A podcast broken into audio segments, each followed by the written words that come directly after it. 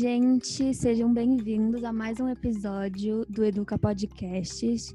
Hoje a gente tem um episódio especial do nosso Educa Cultural sobre uh, os documentários Privacidade Hackeada, o Dilema das Redes Sociais e uma discussão sobre o jornalismo contemporâneo. Nossa convidada de hoje é Ethel Rudnitsky. Ethel, você pode se apresentar para a gente rapidinho? Oi, oi, pessoal. Meu nome é Ethel, como a Mari já falou. Eu sou repórter da agência pública, sou formada em jornalismo pela ECA, USP, e eu faço reportagens sobre desinformação e redes sociais. Tá bom. É, eu vou só apresentar rapidinho um resumo dos documentários que vão ser base para a nossa discussão. Então, o Privacidade Hackeada é um documentário de 2019 que acompanha a jornalista Carol Cadwallader na investigação sobre a interferência da empresa de dados Cambridge Analytica e do Facebook no resultado das eleições norte-americanas de 2016. O documentário explora o lado sombrio das redes sociais e a importância dos dados pessoais coletados por elas para o mercado atual, trazendo à tona discussão a respeito da privacidade digital e da necessidade de uma regulamentação a respeito do uso de dados no universo da internet. O outro documentário, que é o Dilema das Redes Sociais, é do ano passado e ele traz a opinião de profissionais da tecnologia que já trabalharam ou trabalham nas grandes empresas desse universo e outros profissionais, como psicólogos, sobre o, o perigoso impacto das redes sociais nos seres humanos. Alguns dos temas tratados ao longo do documentário são o vício nas redes sociais, a disseminação de informações falsas, a manipulação e a polarização extrema. É, os dois documentários estão disponíveis na Netflix. E aí, agora a gente vai começar com as nossas perguntas. É, tem um momento no documentário Privacidade Hackeada que o espectador se depara com a seguinte afirmação: A razão por que o Google e o Facebook são as empresas mais poderosas do mundo se deve aos dados terem superado o valor do petróleo. É o bem mais valioso da Terra. Em linhas gerais, como os nossos dados podem ser utilizados como bem com valor de troca? Eu acho que a resposta em uma palavra é publicidade, né? E os dados se tornaram mais valiosos do que petróleo, porque para você vender petróleo, você usa é, publicidade. E hoje em dia a publicidade tem sido cada vez mais pautada no uso de dados das pessoas. Quer dizer, desde sempre, é, para você vender um produto, você precisa conhecer o seu cliente. Só que com as redes sociais, cada vez mais você consegue informações sobre esse cliente. Deixa de ser só aquela coisa, o gênero que a pessoa é, a idade dela, começa a ser umas coisas mais íntimas, como a sua localização exata, é, informações do seu humor até e da, das coisas que você gosta, de, com quem você convive. Então esse tipo de informação começa a ser usado para vender. Se você mora em uma certa região, você vai estar tá mais você vai ter maior tendência a comprar um produto do que uma pessoa longe dali. Se uma loja está naquela região, ela vai procurar pessoas daquela região. E isso pode ser usado até a coisa mais extrema. Então, se alguém está num dia mais triste, ele pode mandar uma publicidade um pouco mais voltada para uma pessoa que está em uma situação de vulnerabilidade. É, talvez publicidade sobre bebida alcoólica, que a pessoa costuma beber quando ela está triste. Então, ele começa a explorar coisas da sua privacidade que você nem sabe mais o que está sendo usado ali. Aí que está o, o lance. Entendi. É, Bom, você já respondeu um pouco essa pergunta, mas vou fazer para você poder se aprofundar mais, que é de que maneira os nossos dados e o conteúdo ao qual a gente tem acesso nas redes sociais podem ser utilizados para influenciar o nosso comportamento, aí desde que, como você falou, da compra de um produto até, por exemplo, voto em um político específico. Então, é, ele, ele pode ser usado para manipular mesmo o seu comportamento. Então, se você ele, ele consegue combinar os seus interesses e uma ação que seria relacionada a ele. Uma pessoa que ela gosta de praia, então eles vão colocar um, uma publicidade relacionada talvez a surf. Aquela pessoa nunca nem tinha pensado em surfar, mas ela por causa daquela publicidade começou a fazer isso. E ela nem sabe mais se ela era uma vontade dela ou se foi uma coisa que apareceu pra, na tela dela e por isso que ela começou a gostar daquilo.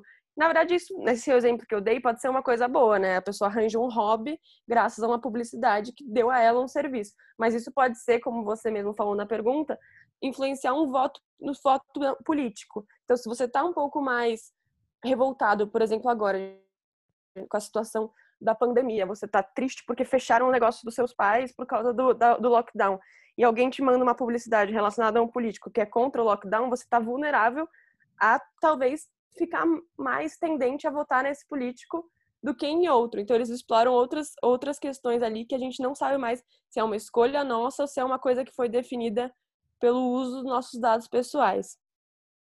Não sei se ficou claro. Se não tiver ficado claro, eu posso pensar em outros exemplos. Não, ficou sim. É, aí, a, essa pergunta tem mais a ver com jornalismo especificamente. É, com o fenômeno da desinformação ou da má informação nas redes sociais, é, que tem crescido de maneira expressiva né, nos últimos tempos, Parece que todo mundo tem a impressão de que na internet pode produzir e consumir informação sem uma preocupação concreta com os fatos que os jornalistas que são formados têm, né? Aprendem a ir atrás dos fatos. É, e aí a pergunta é: de que maneira você acha que o jornalismo é impactado por esse contexto e de que maneira você acha que ele pode combater? É, eu acho que o jornalismo ainda está aprendendo as maneiras de tanto combater a desinformação quanto saber como lidar com esse grande fluxo de informações na internet, né? Uhum. Antes o jornal era basicamente a única fonte de informação sobre política ou sobre uma conjuntura mais econômica e global que as pessoas tinham. Hoje em dia tem informação lá o tempo inteiro. Só que o problema é exatamente esse, nem toda aquela informação é verdadeira. E aí que é o papel do jornalismo que, na minha opinião, ficou até mais importante. Porque você precisa de algum lugar para confiar mais do que nunca já que tem tanta informação lá, você tem que saber qual delas é verdadeira e qual não é. E aí, por isso que o jornalismo profissional é tão importante. É, algumas maneiras que a gente tem arranjado como jornalista para combater a desinformação é primeiro a checagem de fatos, né? É, um no, é uma nova editoria dentro do jornalismo que se dedica apenas a pegar mentiras que estão na internet ou então fatos descontextualizados, porque nem sempre é uma mentira completamente falsa. É uma coisa que está ali fora de contexto para te levar a acreditar em talvez uma teoria da conspiração no final das contas. E o jornalismo está ali para ver o que, que é que está aparecendo para muita gente que na verdade está tá falso e checar. Então tem a checagem de fatos e também tem as investigações que vão um pouco mais a fundo nessa dinâmica de desinformação, que é todo um novo mercado. Então a gente tem cada vez mais feito reportagens sobre quem é que paga essa desinformação, a quem interessa. Geralmente tem muito a ver com política e muito a ver com publicidade, que, que é o que a gente estava falando nas nossas últimas perguntas. Sim. É, e aí, falando um pouco sobre a parte mais legislativa disso, é, como o fenômeno das redes sociais é muito recente, ainda não existem legislações que especifiquem e controlem o funcionamento desse universo, né? Então, é, isso abre espaço para violações de direitos que são explicitados nos documentários que a gente falou.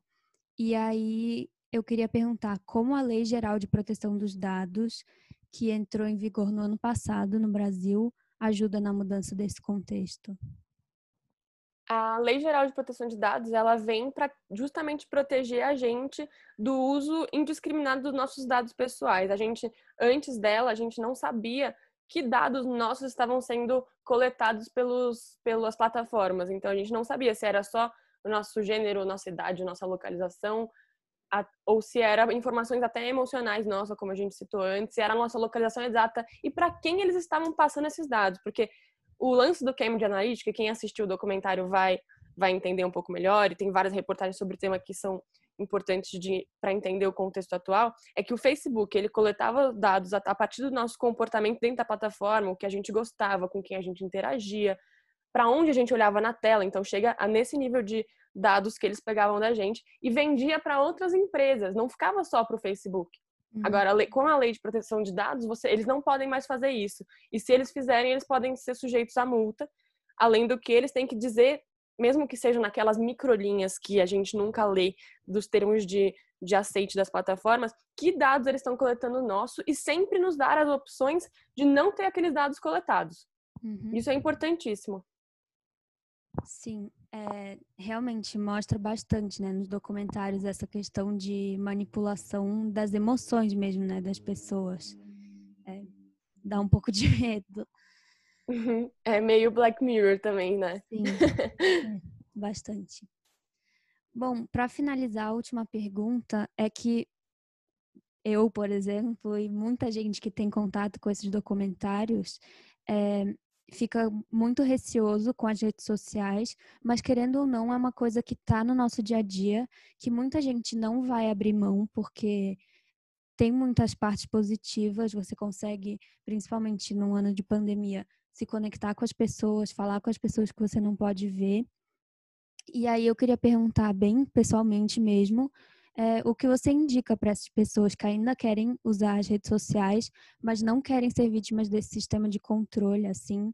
Se você acha que é possível encontrar um equilíbrio e é, dicas assim pessoais mesmo. Uhum.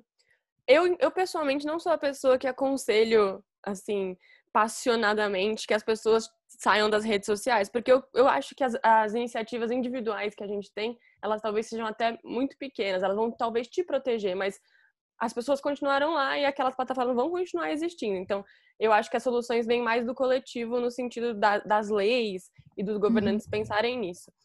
É, eu tenho redes sociais porque eu trabalho com isso. E o que eu faço é tentar usar menos, porque tem essa questão do vício, que também é abordada nos documentários, que como eles, eles, eles querem que você fique cada vez mais tempo naquela plataforma, isso já é comprovado. Qualquer like que você recebe, ele já ativa um mecanismo de recompensa de felicidade no seu cérebro. Não é a minha área de conhecimento, mas é mais basicamente isso. Galera de biologia, eu acho que vai entender um pouco melhor do que eu estou falando.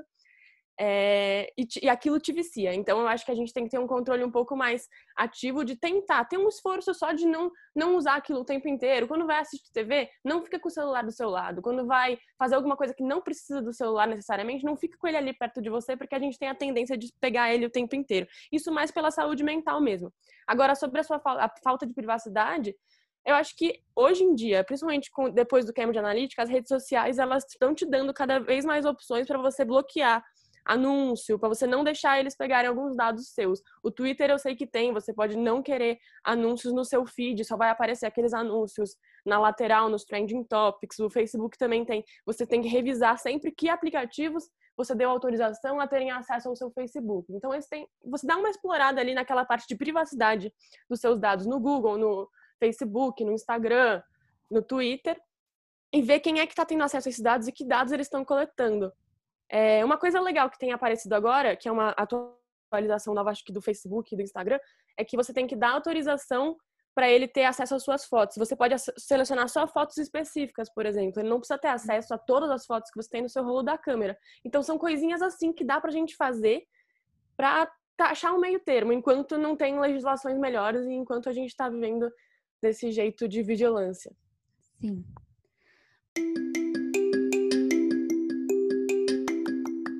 Bom, acho que é isso. Muito obrigada pela participação. Acho que foi muito legal a conversa. Obrigada é... a vocês. E obrigada para você que está ouvindo. Até o próximo episódio do Educa Podcast.